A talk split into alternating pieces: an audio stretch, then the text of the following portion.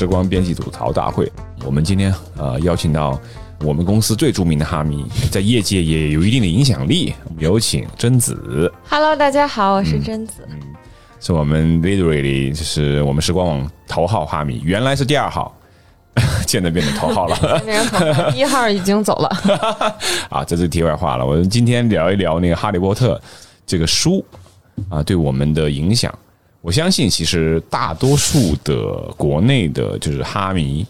其实大部分都是因为啊电影，然后再转到书这方面来的。因为电影它是二零零一年啊上映的，但是这个书籍是一九九七年就出版了。我不知道，就是人民文学出版社当时《哈利波特》第一部是首发吗？是一九九七年就出版了吗？还是后来因为电影才引进的？问一下哈迷。完了，哈密第一个问题就答不上来，因为我是二零零一年看了第一部魔法石的电影之后，我去买了，当时出了前四本书，从魔法石、密室、阿兹卡班的囚徒到火焰杯，出了这四本书，所以我并不知道在电影上映之前，这个书是不是已经出版了，就中文版是不是已经出版了。那你本人阅读书大概是什么时候开始阅读的呢？就是在二零零一年，我当时已经上初中了，我记得特别清楚，是二零零一年九月，因为我们开学会有一个新生运动会，当时我上初一，然后我看到有人在看呃《哈利波特》，我说哎这是什么？然后我回去就正好也看到了电影，当时没有在电影院看，估计好像是在家看的 DVD，然后我觉得哇太好看了，我就去，当时出了前四本书。我把前四本书看了，之后的五六七这三本书基本就是每两年等一次，然后这个频率大概到我上大学二零零七年第七本书出完。然后那个，其实我这边还在强调一句，可能有一些呃听友是刚刚加入我们这次那个直播，我们再说一下啊，六月二十一号，喜马拉雅已经上线全球首档《哈利波特》官方授权的中文有声书，邀请听众一起开启声音的魔法世界。呃，回头我们会啊在评论区放一个链接，呃，点击那个链接呢，即可收听《哈利波特》啊一到七部有声书的全集。不过现在才上线第一集吧？对，刚上线第一集，嗯，魔法师。对对，呃，其实呃，对于我来讲，上一次我们聊是啊另外一部电影的时候提到了《哈利波特》，我就我就说了，我并不是哈迷，因为我接触到《哈利波特》的时候，我已经成年了，我已经快大学毕业了，接近大学毕业了，所以说。这部呃小说一开始就写给了九岁到十五岁的青少年儿童的，我记得刚刊出版的时候，所以说，呃，贞子比较年轻，她的青少年的时代刚好遇到了这本优秀的儿童文学，然后她的成长跟这个《哈利波特》的发行以及《哈利波特》电影的上映是同步的。这本书以及这个 J.K. 罗琳这个作品对她的人生是有非常大的影响的啊！贞子今天主要是来分享一下这个书对她青少年的影响，然后我们在旁边也会聊一下，就是《哈利波特》文化。呃，在出版界、有声书以及影视方面对整个世界的影响吧。我不知道，呃，你看完电影再去看小说，那种感觉是什么样的？就是我觉得是这样哈，呃，任何作品，无论是什么媒介，它都会有一个先入为主的印象。可能我先看小说，再看影视作品，我就会觉得哦，这其中有的人好像啊，有的人不太行。然后反过来，其实也是这样。我第一部看完电影之后，我觉得好完美，就特别都符合，就是我心中对于一个好看的电影的想象。当我在看书的时候，我发现电影和书中的内容是交相辉映的，就是完全一模一样。并且会有一种电影没演，但是书中多说的内容没拍，我觉得也 OK。我觉得第一部基本上是一个非常完整和非常完美的作品。后面再看后面的书，我已经有了前面的印象，它已经在我脑海中构筑了一个能立得住的东西。在这个基础之上再盖房子，就已经越盖越高，而且地基已经非常非常稳了。对，前几天你也试听了这个《哈利波特》有声书的前面几章哈。呃，你觉得就是时隔多年再听到这个书里的内容，你跟当年的那种感动是一样的吗？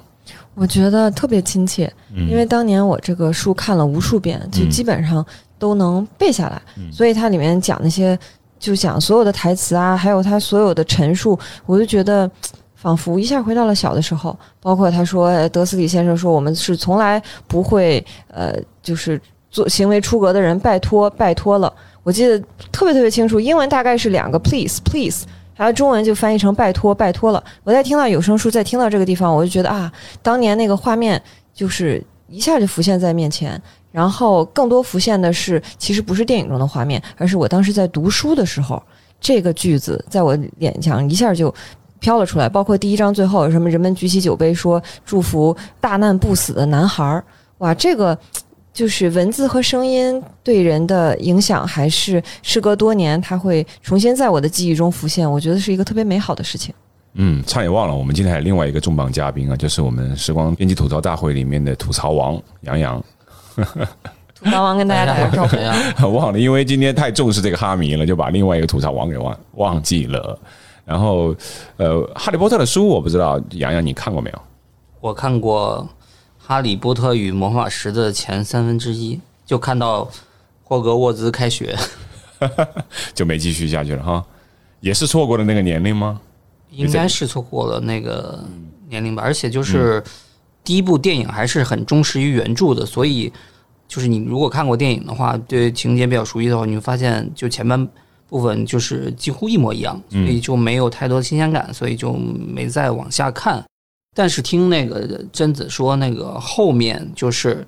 第一本小说的后面会有很多就电影中没有演的情节，嗯就是如果感兴趣的，其实还是可以看一下原著。对，但是差距不大。嗯，就是前几本书的还原基本上差距不大，特别像第一本书，它最后保护魔法师，它有很多很多关卡，然后可能电影对它有一些省略，但是精髓都拍了出来。就比如说什么呃，骑着扫帚去抓钥匙啊，什么和巨型的象棋去搏斗啊，这些东西都是有的。书里面多了一个呃，赫敏去解魔药。然后看喝哪一瓶魔药，然后电影里面没有这个部分，你就会觉得电影里面没演你也能接受，书里面写觉得好开心，并没有哪一种说呃踩谁捧谁，说觉得就这种形式更好，并没有。当时觉得看魔法师这个书的时候，觉得很完美。嗯，可能呃读过《哈利波特》或者说是哈迷的朋友，应该非常熟悉杰克罗琳创作这本书的一个灵感来源。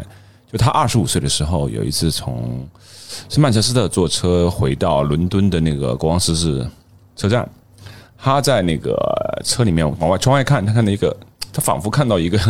就哈利波特这样的那个小孩的一个魔法师的形象。当时那他才二十五岁，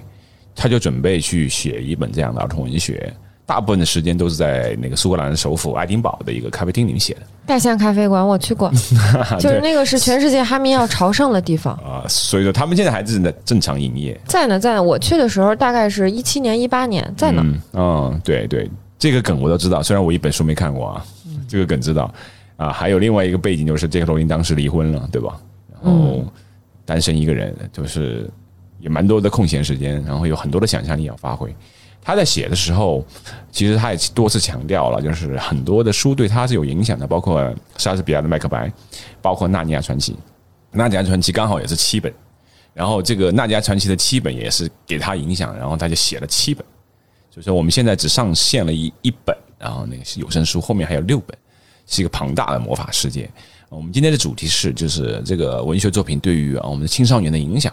啊，我不知道，就是《哈利波特》的迷可能主要是比较集中在哪些方面？你觉得对你的青少年的成长是有有很多的帮助？嗯，我借着有声书这个话题接着说，就是在谈到帮助之前，先说，因为我非常喜欢这个系列，所以我每年都要把它的有声书，这其实不是在广做广告，这是我的真实经历，我要把它的英文版第一部到第七部从头到尾听一遍。我每天开车，嗯，单程一个小时，往返两个小时，很快就能听完。然后呢，但是因为只能听英文版，因为没有中文版，现在有了中文版了。我终于就可以听中文版了，所以我觉得这个上线对于我这种上班族没有太多闲暇时间的人来说特别好。我只要开车或者是在通勤的路上，我就能听。然后再说到它对我的影响，我觉得可能分很多方面。因为罗琳在当时创作这个书的时候，他是经历了亲人的离世，所以他在第一本魔法石里面，他有放入了特别多关于父母和爱的东西。它里面最著名的那个厄里斯魔镜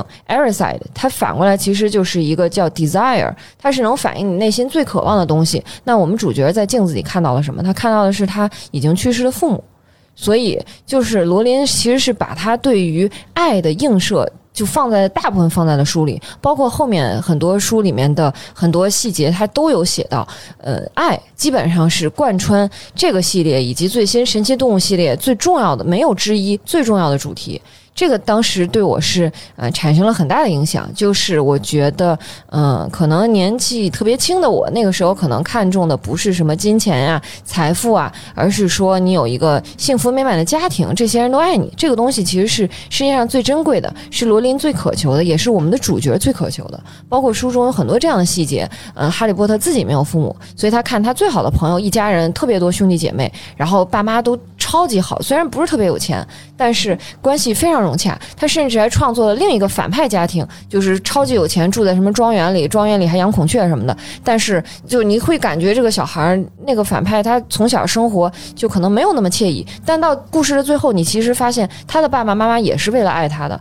为了保护他的儿子，他们不惜背叛了自己追随了多年的呃老上司。所以你你会发现，就是罗宁对于家庭的这个塑造是在整个故事中极为重要。所以这个对于年轻的时候，我其实是产生了非常重要的影响，就是觉得我有一个幸福美满的家庭，我觉得就是有一种夫复何求，我觉得我好幸福。所以这个是其实是对我呃很重要的一个影响。是的，其实很不是每个人都在年幼的时候或者青少年时代失去过至亲，体会过那种死亡那种所谓的冲击，就嗯不会往这方面去想。但是罗琳是因为亲人的失去，然后他在接受采访的时候也在强调，贯穿整个七部的主题也就是死亡，因为人人都惧怕死亡，但是人人又不可能去避免死亡。身边的好友、你的亲人总有一天会死。其实他在通过青少年的作品来来写这个比较深刻的主题，还是蛮蛮大胆的。第一部的时候，这个死亡的主题就很重要，对吧？就是哈利波特父母的离开。对，然后他其实不光是他的父母本身，嗯。在最后对决大反派的时候，其实是有这样的对话，就是呃，魔法石这个东西可以让你长生，嗯。你的父母放弃了他们的生命来保护你，哈利波特就会认为，那说明如果你得需要魔法石这样的东西。才能活下去，你需要喝独角兽的血才能活下去。你如果没有这个东西，你就完全没有活，你活你只能用自己的一小片灵魂附加在别人身上，存活在蛇的身上。那你这个生命其实你完全一点都不珍贵，你不应该活着。你是你的生不如我父母的死，所以他其实是给你灌输这样一个概念，就是生命纵而可贵，但是当你的死亡是有意义的时候，我们也是要接受它的。包括在后面，他有塑造了很多对于哈利本人非常重要的，就是家长形象的人物的死亡，嗯然后会让你意识到，这个这个小男孩从十一岁开始，一直一点一点在长大，他经历了更多的死亡，他其实也对于人生也看得更开。然后包括到后面还有，他就是反反复复的给你讲，通过书中书童话故事的方式跟你说，说有这么一个东西，它可以让死人复活，但是呢，这个复活回来的不是你曾经认识的那个人，他只是他的一个回响，是他的一个倒影，然后你会受不了这个，呃。所谓的回来的灵魂，你很快就会自杀。所以他其实是在告诉大家，当你面对死亡的时候，你要直视它，你要走下去，你要接受它。这个我觉得其实在于青少年文学作品里面是不常见的。对，非常少见。其实我们的文学作品，尤其是青少年文学，都是比较相对比较避开这个话题。所以说，我们之前也说过，就是在国内青少年这方面，死亡的教育 是比较少的，就是可能大家都不太敢吧，没这个勇气吧。因为国内的这个书，嗯我其实读的也比较少，可以让洋洋给我们分析一下，就是国内的青少年文学作品也好，或者成人作品里面关于嗯死亡的这个应对的方式，因为我不是很懂这些。嗯，对，可以聊一下。我印象中基本上没有读过国内的青少年文学作品，好像也没有说大家公认的像《哈利波特》这样就比较知名的或者能有代比较有代表性的青少年文学作品吗？不存在吧？我觉得，嗯就是以我这个浅薄的这个样的一个视野，但是确实有一些青少年创作的文学作品，比如说韩寒、郭敬明，他们当时红的时候，其实也是《哈利波特》就是嗯在出版业最红的时候吧。嗯但是他们创作的作品和所谓的《哈利波特》这种童话故事啊，还完全不一样吧？应该是青少年在模仿成年人的口吻创作的一些作品吧？对尤其是郭敬明吧，嗯，就是呃，郭敬明当年是年轻人，是呃，他他的作品我看过两部，一个是《幻城》，一部是《梦里花落知多少》。第二部是因为涉及到那个抄袭，所以说我对反正情节都记不太清了。《幻城》的有点像古龙的小说，但是他是在一个所谓的 fantasy 的世界里面，就肯定受到了所谓的哈利波特和那个魔戒的影响吧。但是整体的故事那个结果很像古龙的小说，对，有很多武侠元素在里面，但其实更像一个网游了。对 对。对不同的啊职业说网游说的挺好。对，对对，怎么怎么升级，然后每个 每个职业有不同的技能，嗯，就正好和那个罗琳这个创作反过来吧。罗琳是以这个成年人的身份，然后去创作，呃，给青少年看的作品，然后国内的一些青少年作家是以青少年的身份，然后去创作、去模仿吧成年人的这样的一个文学作品。是的，是的。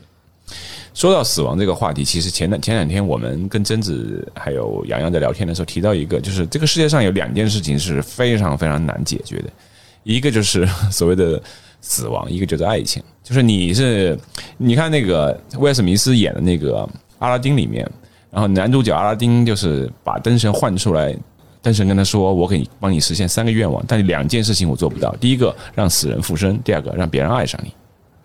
连灯神都觉得这件事情他做不到，所以说这个就是比较难的东西，反倒是很容易成为文学的那个创作的主题。那就是接着刚才说，不光是、呃关于死亡，也有关于爱。对就是其实罗琳在书中也非常明确的表达了他的嗯态度，对就是你如果想让一个人爱上你，嗯靠各种各样的歪门邪道是没有用的。对他既塑造了呃两个人本来是青梅竹马，本来很有情愫，两个人感觉非常好，但是由于嗯就是价值观的分歧，两个人嗯分道扬镳，然后他们之间的爱会不复存在，嗯。然后女主角会跟别人好，既有这样的故事，嗯他也有说，嗯、比如说反派的妈妈，嗯。她是想喜欢上了反派的爸爸，但是对方不爱她，嗯。她就是用了比较下三滥的迷情药，嗯让人家爱上他，跟他生了个孩子，然后他不再用药的时候，对方突然幡然醒悟，说原来你你你你怎么这样呢？然后对方一走了之，然后在这种扭曲的家庭长大，妈妈很快就死掉了，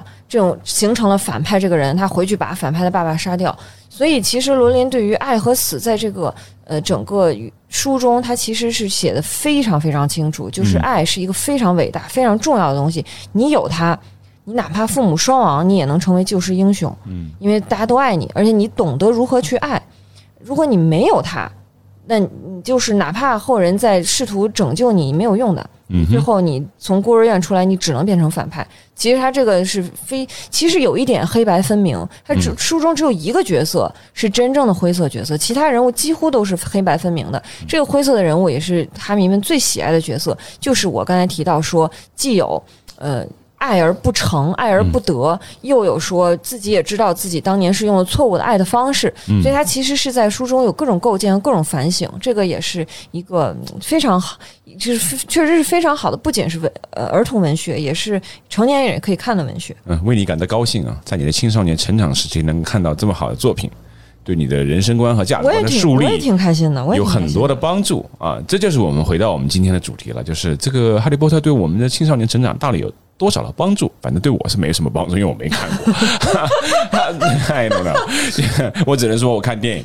还回到这个贞子的主题，就是说。九七年出版了那个小说，二零零一年上映的电影，全球掀起了哈利波特的那个风靡，然后风靡的那个风潮。那接下来那个小说在国内的出版，肯定就是比较热闹了，跟现在一些书籍的出版，那肯定有不同的景象。我不知道后来你去买书的时候有排过队的现象吗？嗯，我可以先讲一讲我在《哈利波特》方面的，然后一会儿真正读书读得多，再讲一讲他读别的书。就是我小的时候，这个基本上是为数不多我爸妈允许我读的书，其他书他们都会说，就是你要好好学习，你要考试，因为就咱们还过得挺卷的嘛，然后就都不让读。但是《哈利波特》是允许读的，所以当时每一次出新书的时候，我爸妈都会带我。代替我，不是带着我，代替我去王府井书店和西单图书大厦去买，去早晨差不多他们要早晨五点多钟排队，才能排到第一批，就是第一批。当时第一批肯定先买到的是英文版嘛，然后英文版出来了之后呢，你大概要等两周的左右，嗯，然后才能等到中文翻译版，因为它不是说像国内电影上映这种，它会提前给你把所有东西都给你给好了，你提前做好配音啊、字幕啊这些东西，它没有，它就是防剧透防得很严，所以它完全不提前给你。然后在小的时候呢，我就是苦苦的等，先看英文版，然后再看中文版，然后长大了之后呢。当我英文足够好的时候，我一会儿也会聊，我英语足够好就是因为《哈利波特》。当我英语足够好的时候，我就开始参加了民间字幕组，就是自己翻译《哈利波特》。所以当时是大家如果在网上有想提前读那种嗯民间版的话，那其中有很多都是我参与翻译的其中一些章节，就是大概呃官方翻译，比如说要呃两周或者一周才能出来，但是我们大概就三天左右就翻译出来一个呃勉强算是人话的翻译吧，就是你可能毫无文学性可言，但是只能说是让大家就是先尝个鲜儿，看看剧情都演了什么。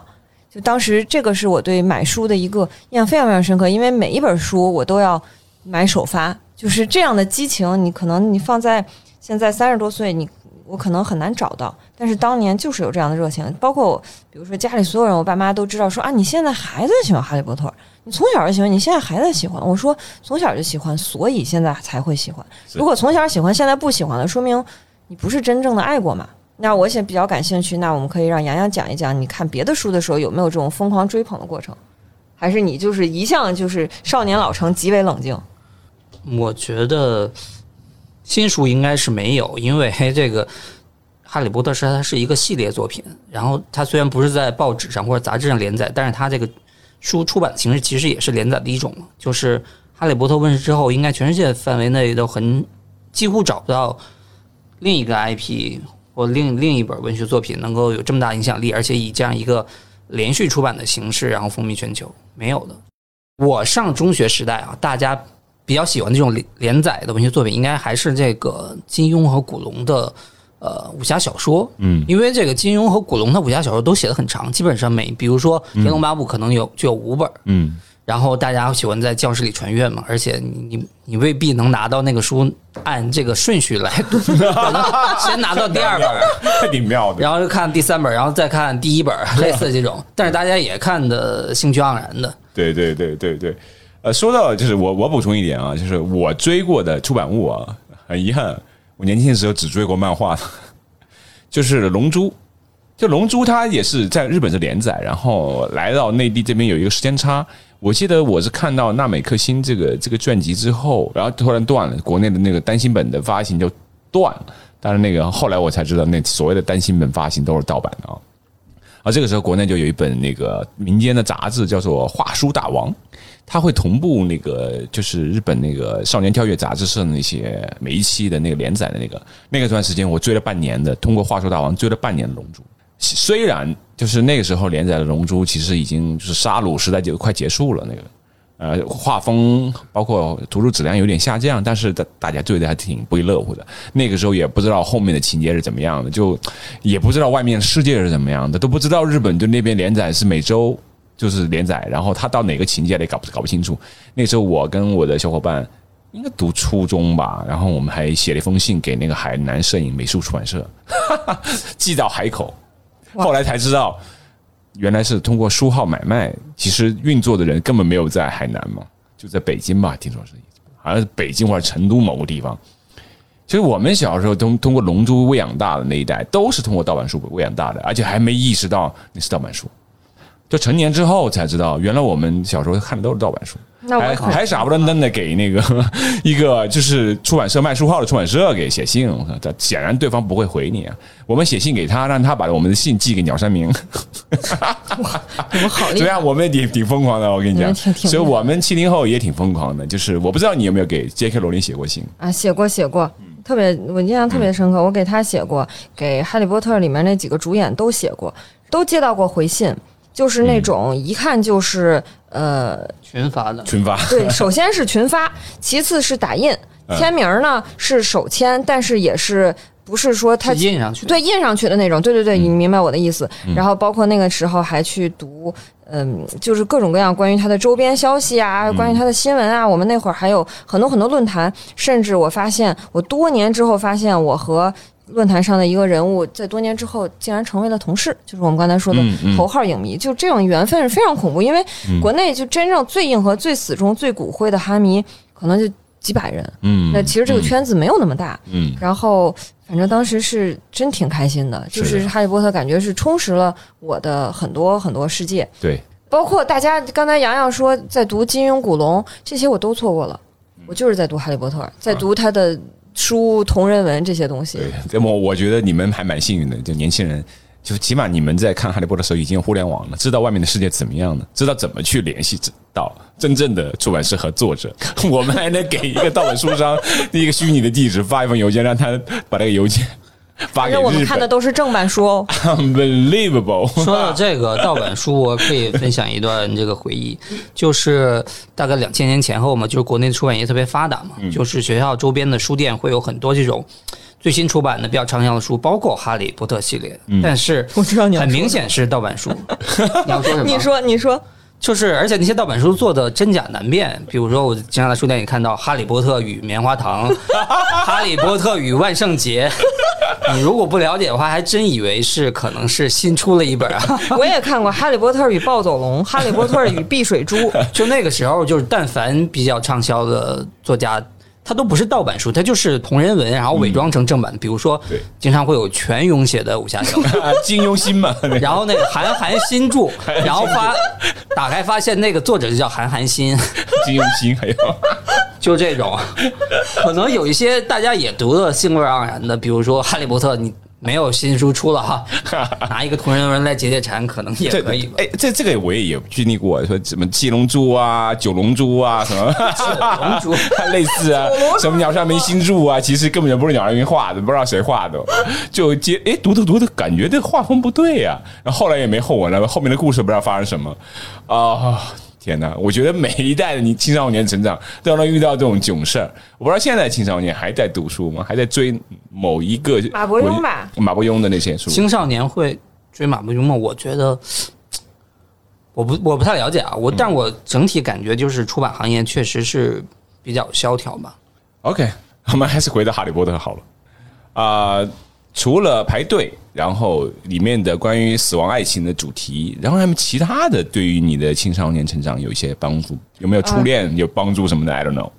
呃，《哈利波特》中的初恋其实是一个挺惨的故事，它嗯、呃也是一个很真实的故事。你正常情况下，有几个人能跟自己在十几岁时候认识的初恋男女朋友，嗯哼，是一吻定终生呢？他这个里面写的初恋就挺真实，他喜欢一女的，然后这女的呢喜欢别人，但是这女的后来虽然跟他好了，但是就非常勉强，就有一种你你既然你非要追我，那我就咱俩就就这吧，就就这种感觉。包括到后面多年以后，他们也是成为了呃战友，嗯，也没有什么乱七八糟别的东西，你就会觉得哦，其实这才是生活，不是说所有的都是要什么英雄一定会抱得美人归，包括它里面写的爱情，也不是说什么男主角男一号就一定要和人见人爱的女一号都要在一起，完全不是这样。他喜欢的就是有很明确的，我就喜欢这样的人，我喜欢这个风格，而而不是说读者喜欢，或者说呃这个里面的角色都喜欢，他就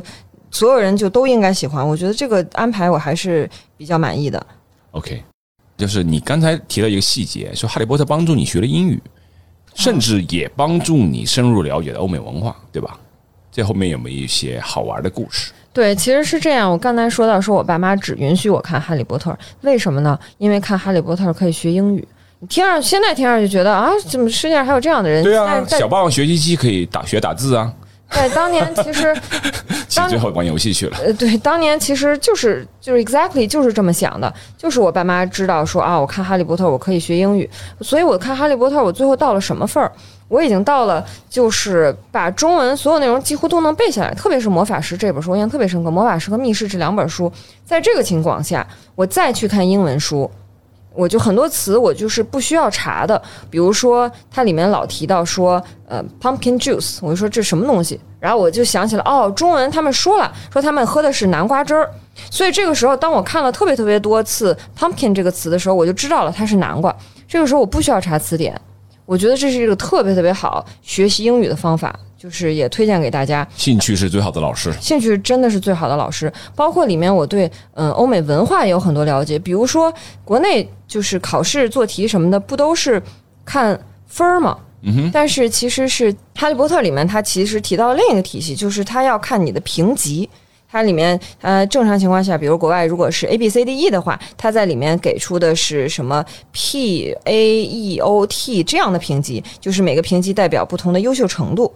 在这个基础之上，你得到什么样的呃评级，就是决定了你接下来有什么样的学业。然后这个东西对我来说是非常新鲜的。多年之后我去国外上学，我才发现哦，它也是要，比如说你得 A，你就是超级优秀的学生，然后你如果是得的是 B，你就一般；C 你就勉强及格；D 你就是不及格。然后才会发现哦，其实这个是哈利波特早就在书中有给我们讲过，这个是一个我觉得是可以分享的非常有意思的东西，而且它对于欧美文学其实也是有。对我来说也有更深远的影响。欧美文化，就比如说宿舍文化，在国内我想的就是宿舍嘛，那就是大家就住在一起。而然而在书里面，我才发现其实不光是这样的，它嗯会有公共休息室。就叫 common room。我在刚开始看书的时候，我完全不知道什么东西。后来出国了，我才发现，我说哦，这个东西是确实是真实存在的。就是我们国内的宿舍好像似乎没有这样一个东西，就是大家在宿舍里面就聚集在某一个地儿，就是呃，我们就聊点什么，或者是在哪休息啊什么的，好像没有这样一个东西。而在《哈利波特》书里面，我了解到说，宿舍其实它不光是一个睡觉的地儿，就是里面的学生们，他们很多时候。你做作业呀什么的，他们不光去图书馆，他们是在这个公共休息室里面。你到国外，你会发现他和他们的就是中学生活、大学生活，它其实有很多一脉相承的地方。我觉得这个也是这个书就很有意思的一点，就是在小的时候你还不太了解的时候，你会发现哦，原来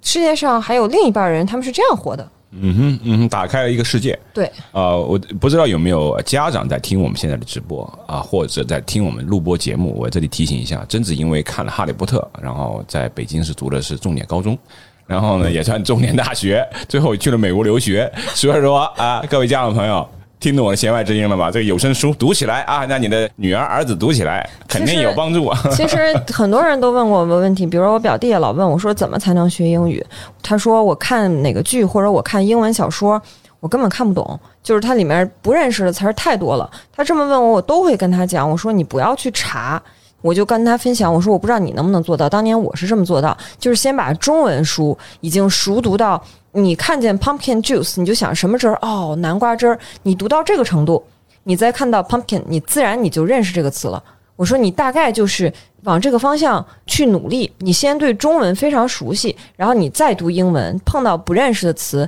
你不要查，你就往下读就是了。如果它出现频率很低，说明这个词儿也没有那么重要。你不会就不会了。你如果每个词儿都查。你到最后一定是记，一定是记不住的。包括罗琳，他在书里面有很多咒语，其实它的词根都是拉丁语。比如说，它有什么石墩出动，然后它那个就是什么什么 locomotive，它那个词根本来就是移动的意思。当你英语学的非常非常深的时候，你再来看这些咒语，你哪怕完全知道它是一个新创的词儿，你大概能猜到。它这个词儿到底是什么意思？其实这是一个非常有意思的东西，因为罗琳他也是我记得是学跟语言学相关的专业，所以他在这个里面还是放了很多东西。他不是说他没有像托尔金一样完全创造一种新的语言，但是他也是在自己的知识架构的基础之上发挥了很多，然后创作了很多有意思的东西。嗯，确实，与其呃让你的小孩去读一些乱七八糟的网络爽文，还不如好好的认真的读一下英文版的《哈利波特》。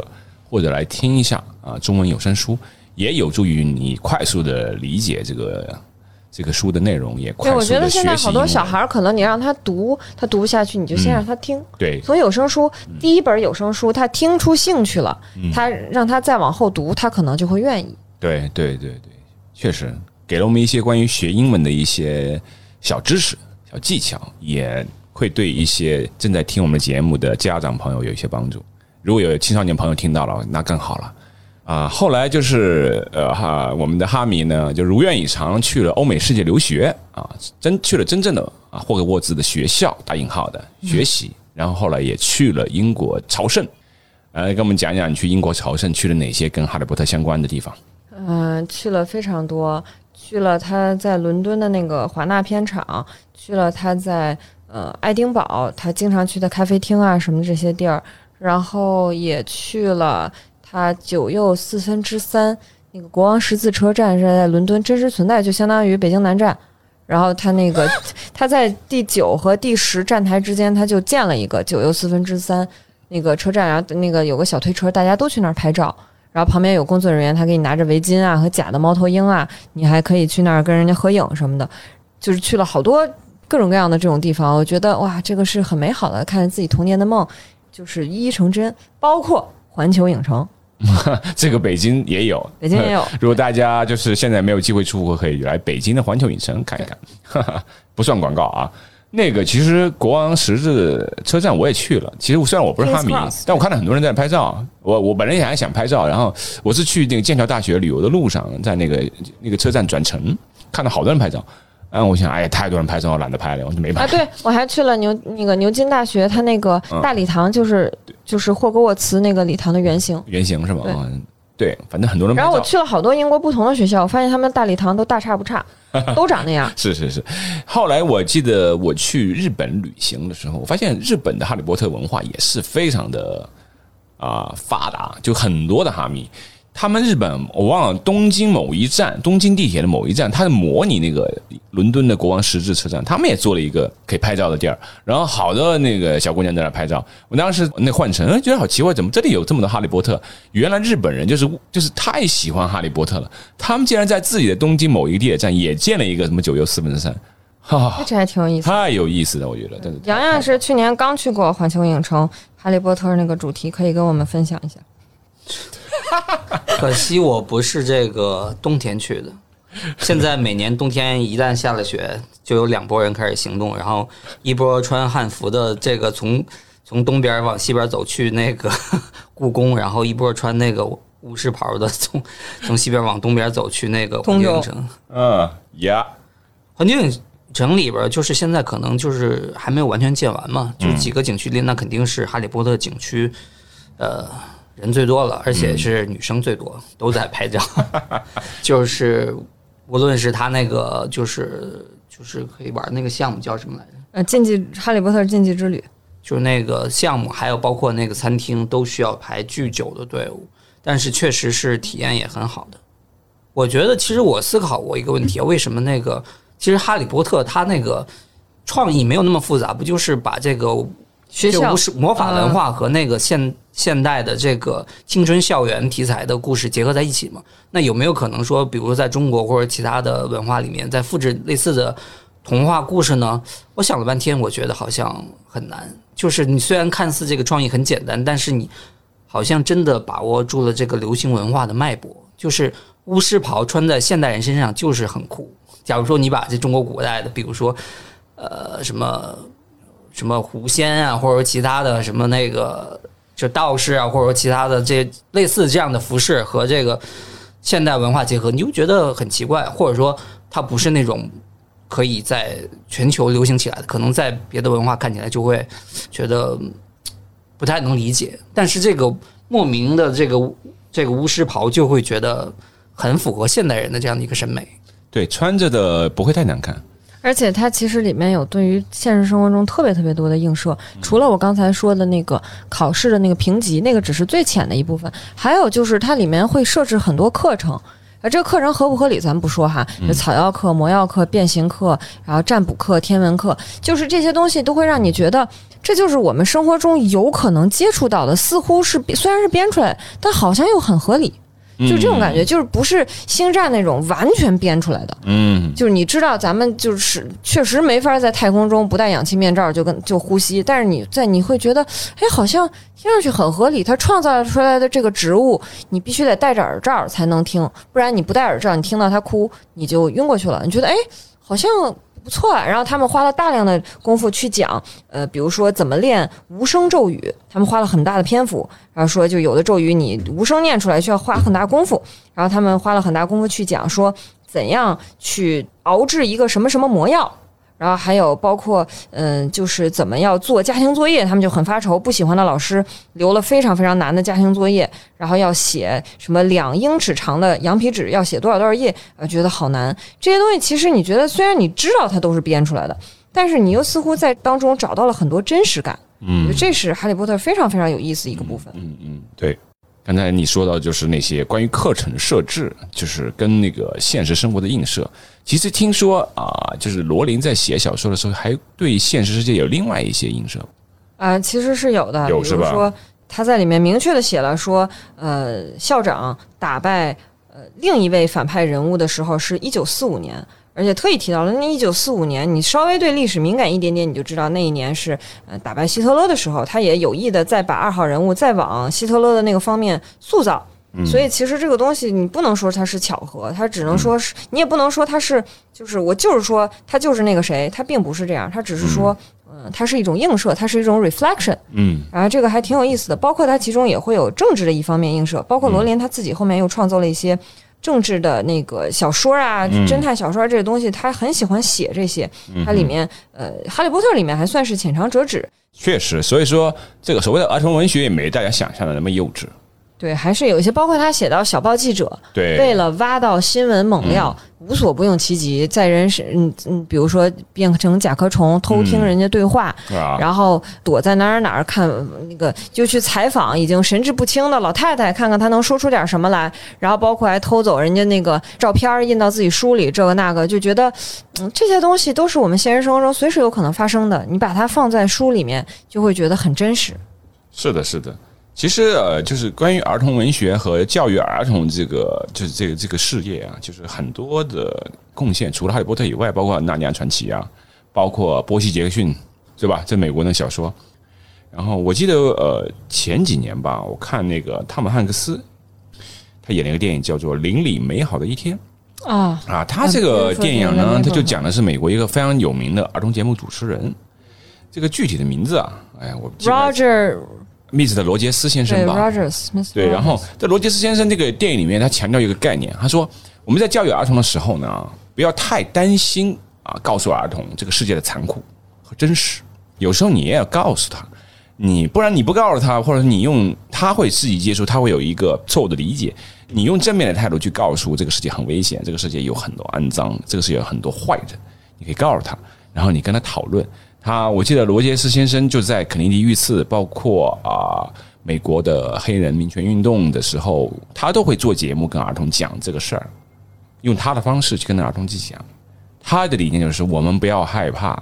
这个就是在过早的告诉他们，但是你不告诉他们，他们或许会对对他们有更多的坏的影响。所以说，我觉得罗琳他在小说里面，他我看的外面的描述啊，罗琳是一步比一步写的深刻，主题是一步比一步黑暗。他其实里面也有关于杨老师你刚才说的这个观点，就是他会有他的教父和他最好朋友的妈妈两个人会讨论说，你要告诉多少真相给哈利。他教父可能就认为说他已经不是小孩了。他虽然只有十五六岁，但是他已经不是普通的小孩，他经历过很多很多事情。你要告诉他，他才能有所准备。他最好的朋友的妈妈就像他亲妈一样，就会觉得说他还小，你跟他说这些他会受不了，他会增加很多心理负担。然后没有哪个教育方式是错误的，也没有哪一个是一定是对的。但是哈利就认为，在这个争论的过程中，他又觉得他是被爱的，嗯，他觉得这个感觉是很幸福的，因为从小并没有人别人能够去说，呃，怎样对哈利是最好的，他只是苟活在亲戚家里，因为爸妈去世了嘛。然后在这样的争论当中，你会发现，就是什么对孩子是最好，嗯，只要能有这个争论，我觉得就还是一件比较幸福的事儿。嗯，对。今天咱们也聊了挺多的啊，最后让贞子念一段那个，要不念贞子念一段。就是六月二十一号，喜马拉雅已经全上线全球首档《哈利波特》官方授权中文有声书，邀请听众一起开启声音里的魔法世界。点击评论置顶的链接即可收听《哈利波特》一到七部中文有声书全集。希望大家听了我们今天的节目呢，能激发大家对哈利波特世界的一个呃重新的认知，也能希望能帮助到更多的青少年去呃阅读这本书，然后每个人都得到不同的收获。当然了，优先选择有声书啦。呃，确实挺方便的，而且这一版的有声书我听了一下，做的还不错，就是有点接近广播剧，它不是那种特别益智腔儿，然后就还嗯挺容易上手的。嗯，对对对，好，那我们今天非常感谢啊，我们的哈迷贞子，以及感谢我们的吐槽大王那个杨洋，还有我是主持人老杨，非常感谢各位听友来收听我们的时光编辑吐槽大会和哈利波特有声书这次联合节目，我们下一次节目啊再见，好拜拜拜拜拜拜。拜拜。